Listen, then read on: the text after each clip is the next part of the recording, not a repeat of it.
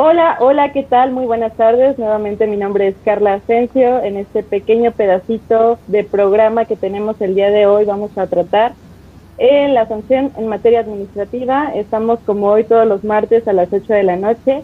En nuestro quinto capítulo con una persona sumamente especial en este programa que es de ustedes, Derecho para Todos. Quinto capítulo, estoy diciendo, si ya vamos a la mitad. El licenciado José de Jesús Velázquez Hernández, el día de hoy es mi invitado especial. Le agradezco mucho al licenciado que esté aquí con nosotros.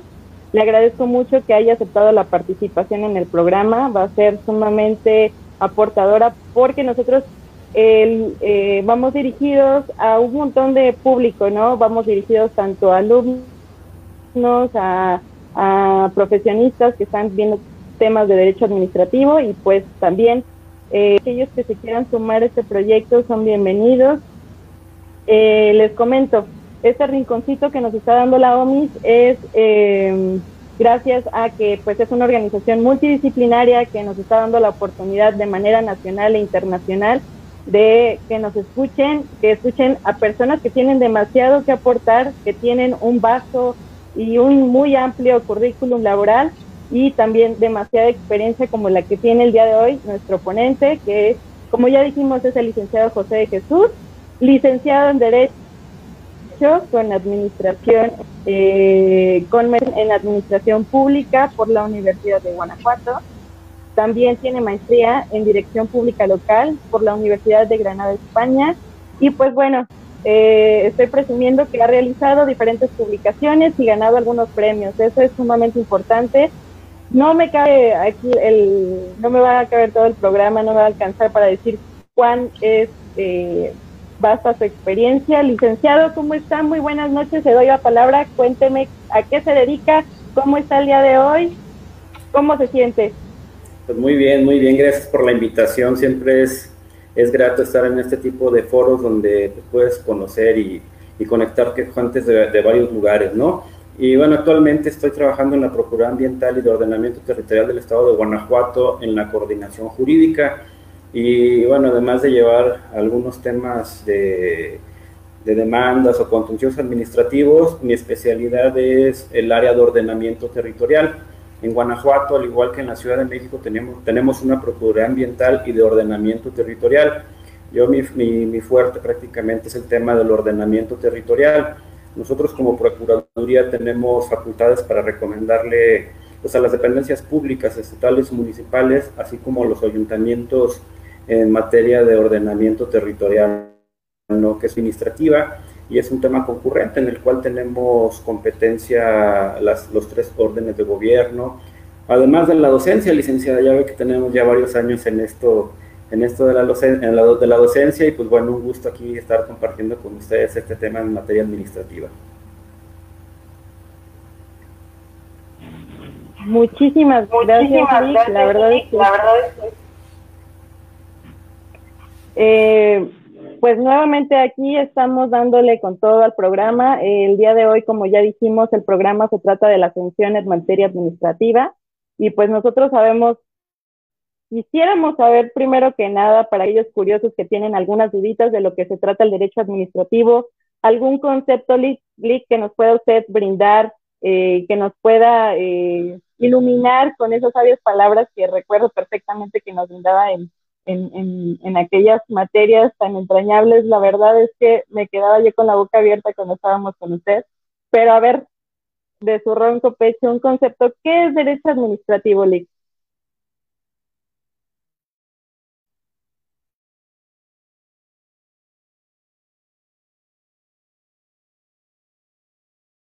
Como su relación con los particulares. Que este tema en ocasiones eh, en la escuela nos lo enseñan más en, la materia orgánica de la administración pública, que igual puede que no nos llame mucho la atención cuando somos estudiantes porque nos hablan más bien de la estructura y de algunas atribuciones de la administración pública. Sin embargo, esta rama es la más cercana a los ciudadanos. Eh, prácticamente pues además de que abarca los tres órdenes de gobierno, pues es, la que nos, nos regula las relaciones con las, con las autoridades, ¿no? Ya sea en la prestación de servicios públicos o inclusive cuando nosotros como, particular, como particulares pudiéramos incumplir alguna, alguna, alguna normativa. En ocasiones lo vemos como algo lejano, pero no, la verdad es que prácticamente las infracciones de tránsito, el predial, la prestación de servicios públicos, alguna sanción que nos ponga alguna autoridad, la mayoría son, son en materia administrativa. Y, bueno, el derecho administrativo recientemente ha tenido bastantes eh, reformas e inclusive ya hay bastantes tesis de jurisprudencia que lo asimilan al derecho penal. Anteriormente era relativamente sencillo el tema de, imponer, de imponer sanciones o inclusive desahogar procedimientos, actualmente no. Actualmente, como te comento, ya hay incluso tesis de, la Corte que señalan que el derecho administrativo se equipara al penal en el sentido de que debe de tipificarse inclusive el tema de las infracciones. Y sobre todo ese tema de las infracciones es, muy, muy complejo. Ahorita vamos a ahondar en el tema, pero ya no es el tema de, de que la autoridad te sanciona y, y, tienes que pagar la multa, ¿no? O resolver la sanción o cumplir. Ahora no, los particulares demandan y la autoridad obviamente está obligada a fundar y motivar y adecuar inclusive la cuestión de la de la tipicidad, ¿no? Es un tema que ha tenido bastante relevancia actualmente y, y, la sociedad cada vez exige más sus derechos. La verdad es que es bueno porque anteriormente, como te comento, se cometían inclusive injusticias o bien había, había procedimientos que no estaban adecuadamente sustanciados o fundados y motivados, pero ya no, ya los particulares cada vez se mandan más, además que también hay eh, defensorías eh, gratuitas que, que, la verdad es que mis respetos, eh, por lo menos en Guanajuato, en el Tribunal de Justicia Administrativa son abogados muy buenos, con amplia experiencia y, y sí, sí defienden muy bien a los particulares, es algo que, que se agradece. Inclusive en la Procuraduría cuando nos llegan demandas de, de la Defensoría de Oficio, pues sabemos que va a ser muy difícil que, que se confirme el acto administrativo, ¿no?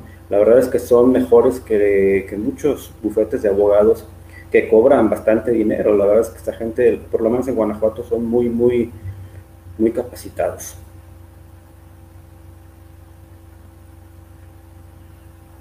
Excelente, Lick. Pues bueno, me da muchísimo, muchísimo gusto saber eso. La verdad es que sí, hoy en día eh, hay mucha gente que tiene muchísimos conocimientos y como usted dice, se agradece que ayuden a los particulares porque a veces la, la ignorancia o por temor, pues no, no sabemos a quién dirigirnos, ¿verdad? Y vamos y pagamos eh, y nos quedamos endeudados, ¿verdad? Eh, pagando una mala asesoría y quedamos embaucados en el problema y nomás no se resuelve nada.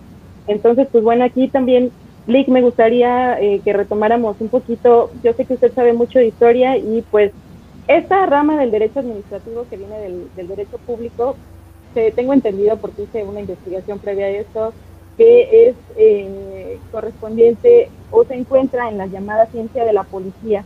¿Qué sabe usted de eso, Lick? Eh, a diferencia de, del término polis, ¿verdad? Que, que policía viene del término polis y pues el mismo se desarrolló en la segunda década del de, del siglo XVIII. Entonces, más o menos usted de historia, ¿qué nos pudiera decir eh, en relación a este tema?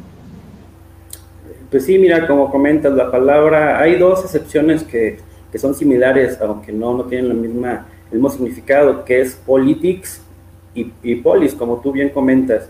Y bueno, recordemos que la palabra polis eh, tiene etimología griega y hace alusión precisamente a la ciudad. De ahí que, que el derecho administrativo se, se relacione con, con, con la, con, el, con, las actividades de, precisamente de la, de la, administración pública, ¿no? Inclusive la palabra administración tiene dos prefijos, el ad, que significa para adelante, y ministrare, proporcionar. De ahí viene la palabra administrar, ¿no? que precisamente es lo que hacen pues, las dependencias públicas, proporcionarnos, proporcionarnos servicios públicos.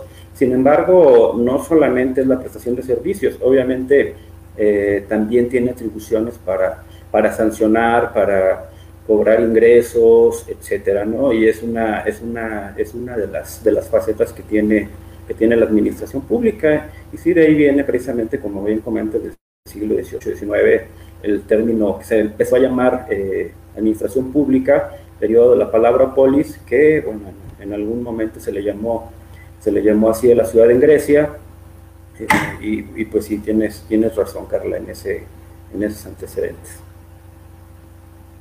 Profe, me gustaría saber, eh, aquí en México, cómo el derecho administrativo nace, cómo es que se crea, en qué recursos o qué instrumentos nosotros podemos ver que el derecho administrativo tiene cierta relevancia o ha tenido cierta relevancia a través de, eh, de estos años, a lo largo desde que se gestionan las primeras constituciones, este, cuáles han sido los instrumentos básicos, dónde, nos, dónde nosotros podemos notar como curiosos del derecho o como apenas aprendices que, que se ha construido toda esta rama del derecho, ¿dónde, dónde usted nos dice, tienes que buscar aquí, aquí es, aquí es donde nace?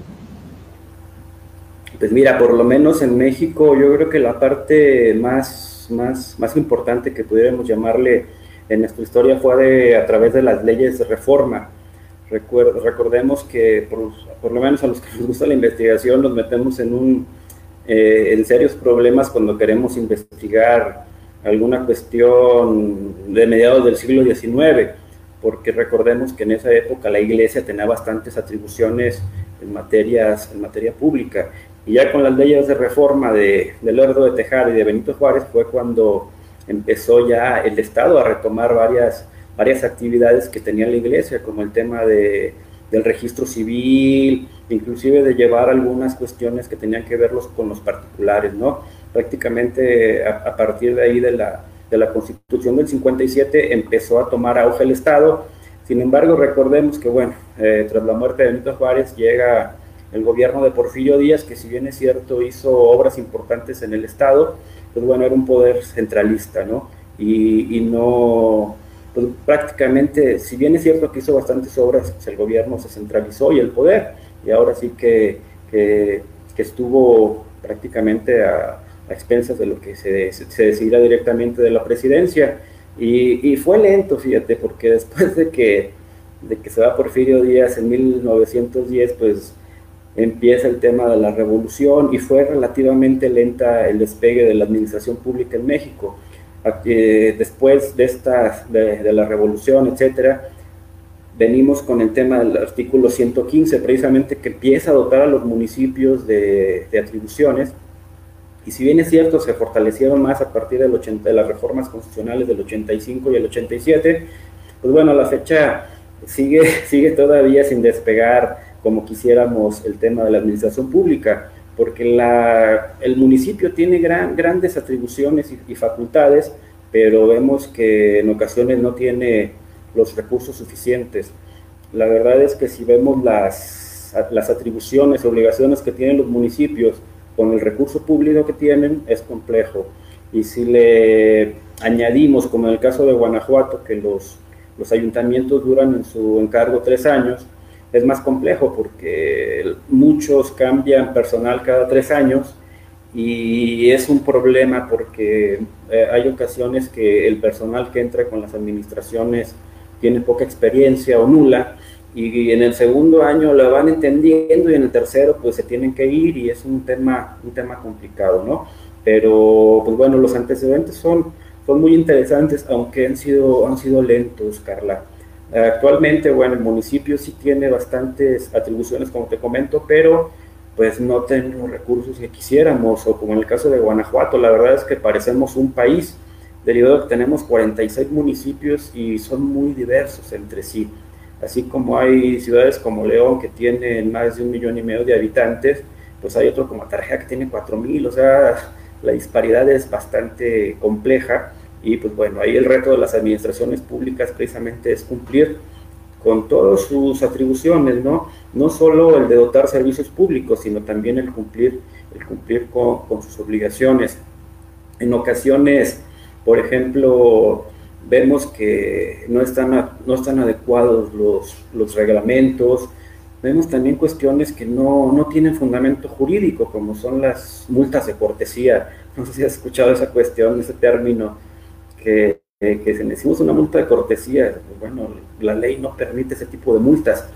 Puedes hacer alguna amonestación, pero no es una multa de cortesía. O sea, ese tipo de, de cosas que, que siguen existiendo y en ocasiones es precisamente porque los funcionarios públicos o los servidores públicos, pues bueno, no, no se encuentran adecuadamente capacitados, ¿no? Y es complicado porque para emitir un acto administrativo, pues la verdad es que tienes que tener conocimientos jurídicos. Me han tocado casos en Guanajuato que, que puedes ganar una, una, una multa administrativa porque está mal elaborado el formato, aunque esté bien redactado por el servidor público, por el funcionario, pero los emiten en algún formato que está mal la fundamentación. O sea, desde ahí estamos, estamos mal, ¿no? De ahí la, la importancia de, de, revisar todos, todos los puntos. Excelente, Lick. Pues, pues sí, muy completa su aportación. Fíjese que Entrando ya en materia, me gustaría saber para usted qué es la sanción administrativa. Si bien sabemos, la, administración, la sanción administrativa es una imposición por la administración en el ejercicio de la potestad sancionadora. Más o menos aquí dicen que eh, data vaya de multas pecuniarias al responsable de una infracción administrativa. Y pues me gustaría saber más o menos usted cómo, cómo es que se aplica, cómo es que se detecta la administración, la sanción administrativa. Pues mira, prácticamente la sanción pudiéramos decir que es un castigo que, se, que te impone la autoridad cuando tú realizas alguna conducta de hacer o no hacer que construya alguna infracción a los ordenamientos administrativos. Eh, generalmente son la amonestación, la multa o el arresto hasta por 36 horas y las demás que señalen los diversos ordenamientos, aunque también déjame decirte, Carla, que en ocasiones confundimos las, las sanciones con, con las eh, medidas de seguridad. Por ejemplo, en la Procuraduría Ambiental, en ocasiones, si hay algunas eh, personas que estén realizando actividades y no tengan licencia para, para realizarlas, pues se le pueden suspender las actividades, se pueden clausurar. Sin embargo, esa no es una sanción como tal, es una medida de seguridad. Pero bueno, en cuanto a la, multa, a la sanción, perdón, es cuando se incumple alguna, alguna disposición administrativa. Y en este sentido, como te comento, la, autoridad está obligada a emitir una sanción. No puedes decir que, es una multa de cortesía, etcétera, ¿no? Hay, hay, hay, jurisprudencia al respecto en el sentido de que si se cumple se tiene, se tiene que sancionar, ya sea con la menor o con la que tú dispongas, pero tiene que haber alguna, alguna, alguna sanción, que te digo, generalmente son multas o, arrestos hasta por 36 horas o amonestaciones, pero tiene que, tiene que constar por escrito y estar debidamente fundado y motivado. Esa parte también es, es muy importante. Así es, así es, Lick. Fíjese que, pues, justo como lo comentó usted al inicio, el derecho administrativo, en este caso, cómo se tiene que regular o guiar el procedimiento cuando se habla de una materia, de, una sanción administrativa, dijo que tenía muchas, em, muchas características comunes con el derecho penal y sí es cierto, nos damos cuenta hoy en día que realmente debe de estar tipificado en una ley. Se supone que para que tú puedas castigar en este, en este tipo de, de actos, eh, es decir, con arresto, clausura, amonestación, inhabilitación eh, y demás, debe de estar completamente especificado en la ley. Tipificado es la palabra correcta. Entonces, si alguna de estas palabras eh, o alguna de estas acciones no se encuentra como tal en la legislación, entonces se entiende que no es castigable. Se entiende entonces que queda ahí como una laguna, ¿verdad? no, mira, me explico. Por ejemplo, puede pasar que la autoridad te, te emita alguna multa, el caso que todos conocemos, por ejemplo, una multa de tránsito. Pero ¿qué pasa, por ejemplo, si, si el agente o el oficial no funda o motiva adecuadamente, adecuadamente la sanción? Eh, de entrada, pues ya te, te, sancionaron y te van a, van a retener algún documento como garantía fiscal de tu pago, ¿no? O sea, que te quiten una placa, la tarjeta de circulación, la licencia, etcétera. ¿Qué va a pasar ahí? Pues bueno, ahí lo que lo que se aconseja, por lo menos en Guanajuato, es pagarla y demandar en el término que señala el código, que son 30 días hábiles. El que pagues no significa que la aceptes. El que pagues, obviamente, se, entiende como el acto consentido cuando no interpones algún, algún juicio o una demanda administrativa en los 30 días hábiles que señala el código. Eh, mi sugerencia es que lo pagues y que te pongas la demanda. ¿Por qué? Sobre todo en las de tránsito. Si no, aunque si, pones la demanda y no pagas, pues el juicio igual puede llevar hasta un año en Guanajuato. Y en lo que son peras o son manzanas, y aunque tú cargues tu demanda en el coche, pues te, si no traes placa, imagínate, te van a estar deteniendo los tránsitos y te va a generar inconvenientes. En este sentido, inclusive, si te, si te multan y tú demandas argumentando que no está debidamente fundada y motivada eh, eh, ese acto administrativo, pues obviamente tendría que condenar a la autoridad a que te reintegre el pago si ya, lo realizaste, e inclusive si se declara la ilegalidad, te tendrían que, que pagar intereses por, por, el dinero que pagaste, ¿no? Porque el acto ya se, se configura. Otro tema que, que es, es, común, por ejemplo, aquí en, en Guanajuato es, no sé, cuando te detienen igual por alguna falta administrativa y te llevan a los separos municipales, ¿no? Y te dicen, bueno, paga X cantidad o son, no sé, hasta 36 horas. Pero si te fijas, la mayoría de los casos son verbales. Y obviamente el acto administrativo, de acuerdo al código, pues, tiene que ser por escrito. Te tiene que señalar, la, señalar la, la competencia de la autoridad y obviamente se tiene que fundar y motivar. Y aquí la parte importante, Carla, es de que cada, cada normativa te señala generalmente mínimos y máximos. Por eso es lo que hablábamos hace un momento del tema del derecho penal. Eh, en materia administrativa, anteriormente eran salarios mínimos, actualmente son UMAS, unidades de medida de actualización diaria en el, en el Estado o, la Federación. Y en ese sentido, como te comento, casi la mayoría de los, de los, de, de los dispositivos legales señalan mínimos y máximos.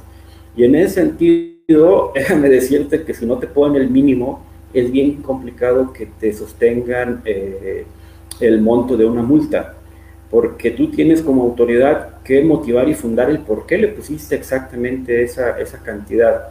Cuando tú pones la, la, mínima no hay problema, hay, hay jurisprudencia de la Corte que te señala que toda vez que es la menor o la mínima, pues no se tiene que, que motivar el, monto como tal. Obviamente la infracción sí, el problema es cuando pones una multa mayor.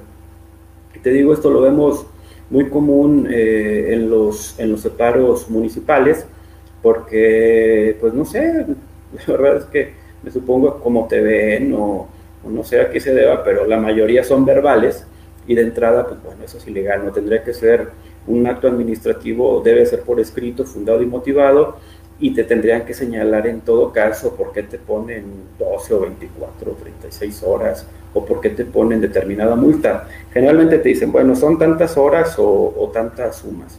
Pues sí, pero te tendrían que señalar el por qué no. Esa parte es algo que, tendríamos, que tenemos que, tener en cuenta.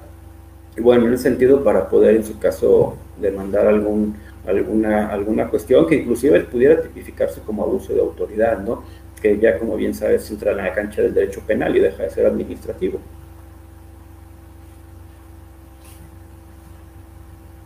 Efectivamente, licenciado. Aquí me surgen dos preguntas. ¿El arresto por 36 horas está permitido? ¿La constitución, la constitución lo permite como tal? Sí, hasta 36 horas. Eh, en materia administrativa, así te lo señala la Constitución, eh, la Constitución Federal y generalmente también las, las, las locales. Excelente. Entonces, eh, hablamos que depende del acto que se cometa, nos, nos, mm, nuestra sanción como tal es el arresto preventivo. Pues. Entonces, este, ajá, así es. Ok. Eh, licenciado, otra pregunta. Por ejemplo, en el tema eh, de las multas y, todo este tema, nosotros entonces se nos hace la recomendación que para poder llevar bien nuestro proceso tenemos que pagar la multa como tal por el tema de eh, que pudiera gestionarse, que pudiéramos tener más que nada problemas. Entonces, este, más o menos, ¿cuál es el procedimiento? Yo me, me acaban de multar, ¿a dónde tengo que ir? ¿Con quién tengo que ir? este, qué rige el, el código o, o, en qué código se tiene que basar, en este caso, la persona para que pueda recurrir ante la autoridad competente. Sí, mira, en Guanajuato eh, está el, el, Tribunal de Justicia Administrativa y también hay juzgados municipales. Los, tú puedes interponer la, la demanda prácticamente pues donde prefieras. Si hay juzgado municipal en tu municipio, la puedes interponer, salvo que sea un acto del ayuntamiento, tienes que acudir al Tribunal de Justicia Administrativa. Si no hay tribunal, si no hay juzgado municipal, pues acudes al tribunal. Sin embargo, la verdad es que ya en Guanajuato por lo menos tenemos el juicio en línea, ya ni siquiera tienes que acudir a, a la ciudad de Guanajuato a presentar la demanda, ya lo puede hacer todo, todo en línea. En caso de que no, no tengas conocimientos jurídicos, te comento que el propio tribunal tiene defensoría pública de oficio que pues te ayudan a, a, resolver, a, resolver la demanda. La demanda es el, el procedimiento es relativamente sencillo. Se presenta la demanda, se le, se le corre traslado a la, a la parte demandada, la contesta y si no hay ampliación de demanda o alguna cuestión que amerite que te den vista, se citan a audiencia de alegatos y posteriormente se, se, emite la sentencia. Te digo, aquí el tema es de que en Guanajuato por lo menos sí, pues sí tardan entre seis, y una, seis meses y un año. Mm, eh, te digo, yo lo que aconsejo cuando son cuestiones económicas o, de tránsito sobre todo, si es una cuestión que dices, ah, mira, pues no, no sé, no, me negaron una licencia, una autorización, si no te afecta, pues bueno, interpon la demanda, ¿no? O no, es en o no es en cuantía.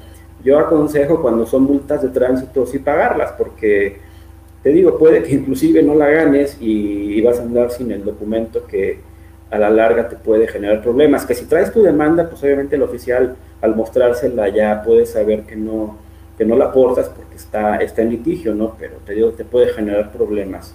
Al final de cuentas, la mayoría, yo creo que en Guanajuato más del 80% de, de, de las demandas se ganan. Así que aquí más bien lo complicado es para las autoridades emitir actos administrativos sólidos.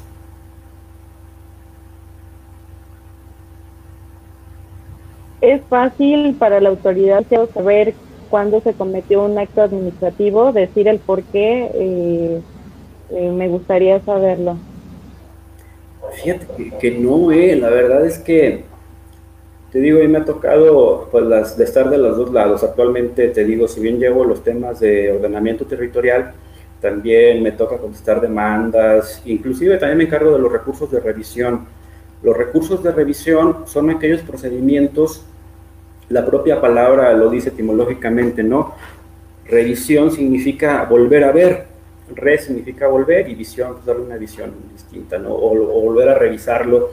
Pero esto lo, realiza la propia autoridad, Carla, es importante antes de, igual hasta por estrategia jurídica, antes de interponer una demanda ante el tribunal o ante el juzgado municipal, ver si la normativa en la materia te, te permite o te prevé el recurso de revisión digo, como estrategia puede resultar adecuado. Eh, es lo mismo, se, se, presentan los mismos argumentos, pero ese, ese recurso lo presentas ante la propia autoridad y ese lo debe de resolver el superior jerárquico del emisor del acto. Por ejemplo, en el caso donde yo trabajo, si lo emite el, el subprocurador, el procurador es el que resuelve el que resuelve el recurso, ¿no? Te digo, puede ser por estrategia, porque si te confirma el acto en el recurso de revisión, aún tienes la posibilidad de presentarlo en el tribunal o en el juzgado municipal. Y si aún la autoridad te confirma el acto, tú como particular puedes acudir al amparo directo. Así que te digo, es, hay varias, varias, varias instancias y, y no es complicado, te digo, aquí más bien si no tienes conocimientos jurídicos, acercarte a la Defensoría Pública para para que te defiendan, ¿no? Son gratuitas y por lo menos en Guanajuato son, son abogados muy, muy competentes. Excelente, Lick. Pues me gustaría saber más o menos algún caso en donde nos pudiera comentar acerca de alguna multa, algún decomiso, pérdida de propiedad, no sé, clausura temporal, algo que, que diga este tema o este asunto me ha sacado canas verdes o de plano pues está complicado darle una, una respuesta al, a ambas partes, tanto al demandado como al demandante.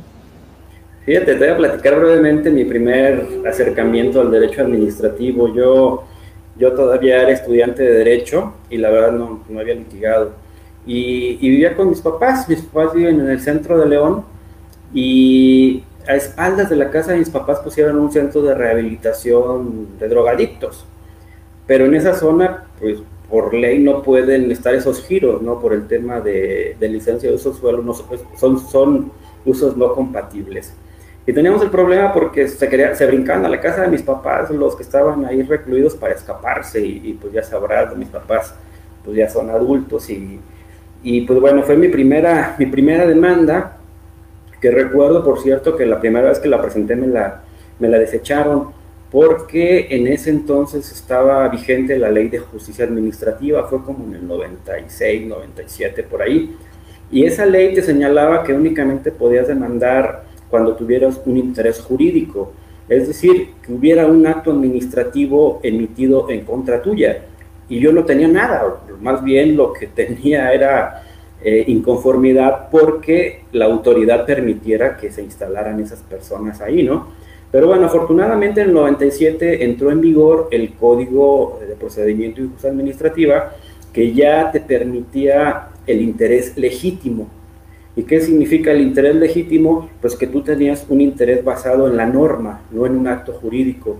Y fue de la forma que, que pude solventarlo. De hecho, me acuerdo que tuve que platicar con el juez municipal de León el primero, la verdad es un licenciado muy, además de muy sabio, muy, muy amigable y me recibió en su despacho y me empezó a platicar. Me dijo, mira, la verdad es que son casos muy extraños y, y a mí lo personal me gusta resolver los asuntos porque son muy raros y aparte eran de los primeros que se litigaron ya con el tema de la, del interés legítimo y, bueno, pues logramos que se, que se, que se clausurara el lugar, ¿no? Porque aparte de que nos generaba a nosotros pues temor e inseguridad, pues no estaban en condiciones adecuadas las personas porque no tenía, no tenía la autorización de la Secretaría de Salud ni nada, ¿no? Pero bueno, es un caso que, ese fue mi primer, mi primer caso que, que, que desahogué y sí me llevó como año y medio, pero se logró. Y en la Procuraduría, pues bueno, hay cosas bien complicadas como los hornos ladrilleros, por ejemplo, ¿no? Que la verdad es que tú como autoridad no, es sencillo en ocasiones llegar y clausurar esos lugares porque son, son historias de vida, incluso ya son casos de generaciones. Hemos, hemos clausurado lugares de que, que te, te, argumentan, inclusive dice, bueno, yo tengo aquí ya 50 años eh, con, mi, con mi horno, e inclusive estábamos en otro lugar y pues el municipio nos clausuró y nos dijo que en esta zona sí podíamos nosotros desarrollar nuestra actividad. Y todo pasa, Carla, porque como bien sabes, las ciudades van creciendo y se van autorizando eh, construcciones, fraccionamientos, etcétera, hasta que llega nuevamente la macha urbana a donde están estos lugares. Que te comento, ellos nos dicen, oye, yo tengo aquí 20 años y, y me aseguró el municipio que esta zona era muy alejada de la población y que no se iba, la ciudad no se iba a extender a esta zona y ahora ya me están demandando los, los que acaban de comprar una casa en el fraccionamiento que autorizaron hace seis meses para que yo me vaya, ¿no? Y tú como autor, y, te argumentan también, dice, a ver, la ley eh, para la protección al medio ambiente en Guanajuato entró en vigor en el 2000 y yo estoy aquí desde el año 70, así que no me lo puedes aplicar retroactivamente decimos, no te la aplico retroactivamente, no estés sancionando por, porque trabajaste, desarrollaste la actividad en los 80s o en los 90s, te la estoy aplicando porque actualmente estás realizando la actividad que requiere una autorización para, para funcionar, ¿no? Te digo, son, son procedimientos complejos porque tú ves que son gente de escasos recursos y que inclusive pues, son artesanos, ¿no? Hacen buen producto, pero pues bueno, al final de cuentas se requiere, se requiere combustión para, para lograr la cocción de, de los productos, de, pues que sí te digo, muchos son artesanales, y nos vemos en esa disyuntiva, ¿no? Eso en materia de derechos humanos se conoce como colisión de derechos, porque te argumentan eh, los, las personas, los, los, los artesanos, dice, oye, pero es que yo tengo el derecho humano al trabajo, pues sí, pero los demás tenemos el derecho humano al medio ambiente sano, ¿no? Y ahí te ves con el tema de las colisiones de derechos, que, pues bueno, al final de cuentas, pues se debe de, procurar que, que se, se, beneficie el bien público, ¿no? Y esas personas, pues sí que traten por lo menos de, de obtener su, su, licencia, que también pues la ley lo, lo, prevé, prevé que se puede obtener una licencia, aunque ya, entre, ya entramos también al tema de que el ponerle combustible o tener una cierta tecnificación pues implica implica recursos económicos importantes y estas personas no los tienen. Vemos que tienen sus hornos artesanales y pues tienen ahí de combustible algunas cuestiones de desecho, ¿no? Que si tecnifican o ponen algún, algún combustible que no sea tan contaminante, pues ya no van a tener eh, ganancias adecuadas, porque pues también tienen que vender el producto a un precio económico para que pueda comercializarse, ¿no? Debido de la propia, a, la, a la propia competencia de, de, los otros fabricantes. Así que son ese tipo de, de asuntos complejos, Carla, que, pues bueno, tú, tú como, como, abogada que eres, pues es el trabajo que, que tenemos nosotros que resolver pues con, con, justicia y equidad, ¿no? Que en ocasiones es complicada porque ¿qué le dices también al vecino que te dice, oye, es que todo el día huele a humo y que me estoy contaminando y que pues, sí tienes razón, pero te digo, ahí hay que, hay que también tratar de aplicar la ley y, y, y no solamente inhibir la actividad, ¿no? sino que se desarrolle, se desarrolle conforme a la propia norma. Excelente, Lick. Pues fíjese que yo quiero decirles a todos los que nos están viendo ahorita que la persona que tenemos en este momento tiene vasto conocimiento en relación a los temas de derecho administrativo y en, en, este tipo de, casos, pues pueden soltar sus preguntas. Solamente tenemos uno hasta el momento que me gustaría eh, comentársela licenciado. Nos está preguntando nuestro compañero Alejandro Cerezo. Eh, ¿Qué tan viable es el celular para generar evidencia durante el acto en que un policía está generando abuso de autoridad? Pues es muy importante. De entrada, no es un, no tiene valor probatorio pleno, pero obviamente la, la ley prácticamente nos, nos permite el uso de la tecnología como elementos probatorios. Yo lo aconsejo porque, pues obviamente con eso eh, dejas constancia del de, acto, ¿no? y prácticamente todos los códigos procesales te lo prevén como elementos de prueba. Te digo, no son prueba plena, como pudiera ser un documento público, pero tiene valor probatorio como evidencia, ¿no? Y obviamente ya le tocará al juzgador eh, determinarle o otorgarle valor, pero por supuesto que se puede, se puede aportar como prueba. Mira, por ejemplo, en el tema de, de, las, de las multas, de las infracciones de tránsito, pues te dice los, los los códigos sustantivos te dicen nada más que debe estar fundado y motivado, pero ya la Corte sí te, te menciona en varias sentencias que tienen que señalar tiempo, modo, lugar y circunstancia. No basta que diga, está estacionado en lugar privado. Pues tú como particular, pues, pues lo niego, ¿no? Y recordamos que el que afirma es el que tiene la obligación de probar. No basta nada más que lo señale, no tienen fe pública las autoridades. Así que esa es la parte que, te digo, ya le tocaría a la autoridad en todo caso acreditarlo si lo tienes, hay, hay, que, hay que aprovecharlo y creo que nos ayuda mucho para, precisamente para evidenciar inclusive los abusos de las, de las autoridades, ¿no? O viceversa, yo creo que cambiaría todo si también las autoridades trajeran sus cámaras. ¿Qué pasa cuando te multan porque vas usando el celular y tú en el juicio lo niegas? Pero ¿qué pasa si el, el, el, oficial trae una cámara y lo, y lo graba? pues obviamente eso también da convicción al juzgador, ¿no? Y yo creo que eso nos ayudaría precisamente a, a contar con evidencias de lo que realmente aconteció en cada momento, ¿no?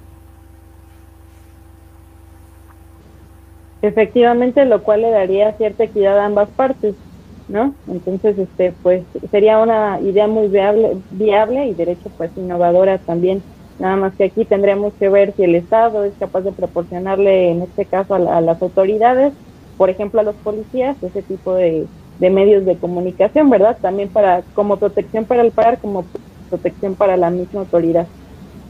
Licenciado, también una pregunta, este, ¿qué, ¿cuál sería una diferencia? Y esta pregunta la, la tengo yo en particular. La diferencia entre la confiscación y el decomiso porque si bien sabemos que el decomiso sí está regulado, eh, pero la confiscación, eh, pues de hecho está prohibida, ¿no? En, en, en, a nivel constitucional. ¿Cuál sería la diferencia? ¿Cómo podemos eh, entenderla? Sí, como te comento, igual la eso pudieran encuadrar como, como medidas de seguridad. Lo que te, lo que te permite, generalmente las leyes son, como te comento, la prohibición de, utilizar los, los, los, actos o los productos, pero el aseguramiento sí, ya el decomiso como tal, pues bueno, tendría que, que pasar por algún, algún proceso distinto que se acredite que efectivamente, no sé, qué es uso que se obtuvo de forma ilícita, o bien que es un elemento no comercializable, ¿no? Pero ya, ya, ya, ya entraría en otra, en, en otra cancha. Lo que se puede en materia administrativa, obviamente, sí es el impedir la, la comercialización o bien inmovilización de los, de los, de los productos. Inclusive recuerdo por ahí cuando trabajé en la Procuraduría Federal del Consumidor, pues nosotros de entrada cuando veíamos que había alguna cuestión en las bombas de gasolina que no despachaban o que no estaban calibradas o que tenían alguna cuestión, pues se inmovilizaban, ¿no? Para que no pudieran, no siguieran usándose en tanto se, se calibraran o se, se regularizara su circunstancia administrativa, precisamente para que no afectara a los consumidores. Excelente. Lick, este, ¿alguna reflexión actual del, del, derecho administrativo ahorita a través de la pandemia? Tenemos, eh, como ya lo comentó hace un momento, eh, tenemos conocimiento de que pues actualmente los juicios son orales, ¿no? A partir del año pasado empezaron a hacer, a hacer, perdón, a hacer eh, vía electrónica. ¿Alguna reflexión? ¿Qué es lo que nos ha dejado ahorita la, la pandemia en estos juicios? Este, ¿Qué ha pasado con los particulares? ¿Cómo se, se ven afectados? O eh, en viceversa, ¿no? ¿Cómo se han visto auxiliados por la, la autoridad? ¿En qué les ha ayudado este nuevo sistema? nos pudiera dar como alguna reflexión al respecto? Sí, mira, yo creo que no podemos parcializar de que todo es malo o todo es bueno, ¿no? Si bien es cierto, sobre todo en el ámbito jurídico, afectó a varios abogados, sobre todo a los litigantes, porque estuvieron cerrados los juzgados, los juzgados varios meses, etcétera. Eh, en materia administrativa, por lo menos en Guanajuato hubo cosas, pudiéramos decir, buenas, ¿no? Porque fíjate que ahí en la Procuraduría, eh, el tema del juicio en línea en Guanajuato debe tener ya como cuatro o cinco años. Que te explico brevemente en qué consiste, porque en los lugares que no se ha aplicado, así como te queda lo de decir, bueno, ¿y cómo, cómo certifican que me notificaron, ¿no? Etcétera. Pues bueno, aquí, aquí lo que te señala la norma es de que debe haber una autoridad intermedia que es la que certifique las notificaciones las que te realiza la autoridad, a efecto de, computar los términos, ¿no? Y bueno, en ese sentido, nosotros de 10 demandas que teníamos en la Procuraduría, 9 eran tradicionales. ¿Qué es tradicional? Pues bueno, que el particular o el abogado del particular tenía que acudir físicamente al, al tribunal, llevar su demanda por escrito en cuatro copias, en cuatro tantos con copias, etcétera. Y pues bueno, de entrada trasladarte, ¿no? Que no, los tribunales están en Silao, que prácticamente es en el centro de, del estado y pues, bueno, hay lugares que te queda que te queda lejos, aparte de que cuando promueves te piden un domicilio eh, en, sede, en sede administrativa, que tenía que ser en Silao, así que tienes que conocer a alguien que, que viva ahí, ¿no? Y, bueno, a, a, raíz de la, de la pandemia, pues no, ya, ya estamos hablando que ya son como de ocho en línea y dos y dos tradicionales, que sigue habiendo tradicionales, porque tampoco te lo pueden impedir. Sin embargo, te digo, sí están retrasados. Yo presenté una demanda porque me negaron una licencia de construcción aquí en mi domicilio, eh, precisamente porque argumentan que es, eh, está catalogada como, como, patrimonio, como patrimonio cultural, y la presenté en abril del año pasado y todavía no, no emiten sentencia. ¿no? Además, para cuando eres autoridad, y quieres desahogar alguna prueba, pues te dan cita y está, está lento, pero está, está ayudando bastante el tema de la, de la tecnología porque, pues bueno, a final de cuentas tú cuando tienes conocimientos jurídicos lo puedes hacer. Aunque bueno, también entiendo que le puede afectar a los abogados porque pues igual y cobraban honorarios por llevar la demanda o qué sé yo, ¿no? Pero pues bueno, yo creo que esta parte es, es buena porque ya no tienes que desplazarte ni, gastar recursos para, para andar yendo, yendo al tribunal, ¿no? Y, la justicia pues cada vez es más cercana, ya ni siquiera tienes que, que, desplazarte, ¿no?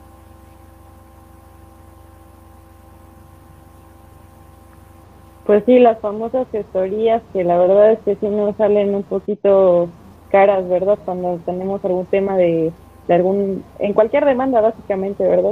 Pero bueno, algún alguna conclusión, licenciado. Me gustaría, antes que diéramos las conclusiones, créanme que eh, la persona que está aquí en este momento con nosotros es una persona sumamente conocedora del tema. Si ustedes tienen alguna duda, eh, pregunta, X cosa que quieran resolver o que les puedan dar una buena asesoría, el licenciado José es la persona pues que está en este momento eh, dándonos su, su correo electrónico que está abierto a todo tipo de comunicación con ustedes, ya sea, ya sea a través de Facebook, y a través de correo electrónico. No sé si nos puedan poner aquí en pantalla el correo del licenciado, por favor, para eh, que la gente lo pueda apuntar, tengan su nombre completo y pues básicamente para que nos ayude, por favor, a tener, si tenemos algún problema administrativo, nos dé una buena asesoría, a quién nos podemos acercar y eh, pues venga, ahora sí, licenciado, ¿alguna conclusión? algo novedoso eh, que le gustaría, no sé, aportar dentro del derecho administrativo, ¿qué es lo que nos pudiera dejar? Sabemos que la, la construcción de un Estado constitucional, de una sociedad democrática menos desigual no es posible sin el derecho. Entonces, ¿cómo podemos aquí hacer que el derecho sea un poquito más eficaz? Pues mira, eh, afortunadamente te digo, la sociedad cada vez es más participativa, ¿no? Y precisamente pues, la palabra democracia significa demos, pueblo y kratos, poder. Yo creo que tenemos que hacer uso de los derechos que tenemos y yo los invitaría precisamente a que hagan uso del derecho a la información pública que tenemos los ciudadanos.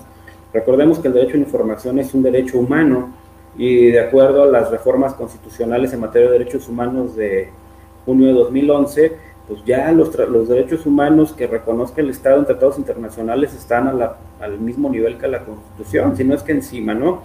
Yo les invitaría a que hicieran uso de ese tipo de, derechos, porque por lo menos en México eh, y en Guanajuato, pues ya las autoridades están obligadas a publicar las sentencias. Me explico. ¿Qué pasa, por ejemplo, si yo soy un estudiante de derecho o soy una persona que tiene conocimiento de derecho, pero nunca he litigado un asunto en materia administrativa, pues métanse a la página del Tribunal de Justicia Administrativa, vean las sentencias y busquen eh, alguna que, les pueda, que pueda ser de su interés y ustedes ya pueden ver cómo es, cómo es como resuelven los propios, los propios, los propios tribunales. Creo que es algo, algo muy importante que anteriormente no, no teníamos esa herramienta. Obviamente son públicos hasta que causan estado o hasta que ya, ya no tienen algún recurso en contra. Cuando están desahogándose, obviamente esa información que va seguida en forma de juicio no es, no es pública. Sin embargo, ya cuando causan estado sí, y yo puedo meterme en la página del tribunal o inclusive pedirles, solicito me informes eh, el resultado de tal asunto, cuántas demandas te han ganado, cuáles son los conceptos de, impugnación en materia de, etcétera. Y te digo, y buscar inclusive tesis de jurisprudencia. La verdad es que, mira, hay cosas que muchas veces, eh, no sé si lo hagan con el afán de que los ciudadanos seamos más conscientes de, participar o, o, por ignorancia. Mira, hay un caso muy, muy concreto que a mí en lo particular me pasó una ocasión que no estuvimos en casa como dos semanas y me llegó una multa de esas famosas de cortesía, ¿no? Que digo que son ilegales, de la Dirección de Medio Ambiente del municipio, y me decía que porque no barrí el frente de mi casa, me iban a, era una multa de cortesía y en la siguiente me iban a multar. Y, no me multaron, pero si me hubieran multado, pues obviamente hubiera demandado esa, esa multa. ¿Por qué? Porque el artículo 115 señala que la limpia y el barrido de las vialidades le compete al municipio. Y hay tesis de jurisprudencia que te lo señalan así. O sea, a mí no me puede el municipio venir a, venir a decirme que haga las, las actividades que por ley le corresponden a él. Te digo, yo puedo entender que, que diga el municipio, oye, pero pues, imagínate, si yo barro todas las calles del municipio, no tengo personal ni presupuesto, sí lo entiendo, pero pues que tampoco me vengan a multar por algo que constitucionalmente no es mi obligación, ¿no? O sea, ese tipo de detalles hay que, hay que, hay que revisarlos, como recordarás, Carla, ahí en, en investigación jurídica y en taller de tesis, les hay que cuestionar las normas. Muchas veces eh, en derecho nos, nos enseñan a, a, respetarlas, pero no a cuestionarlas.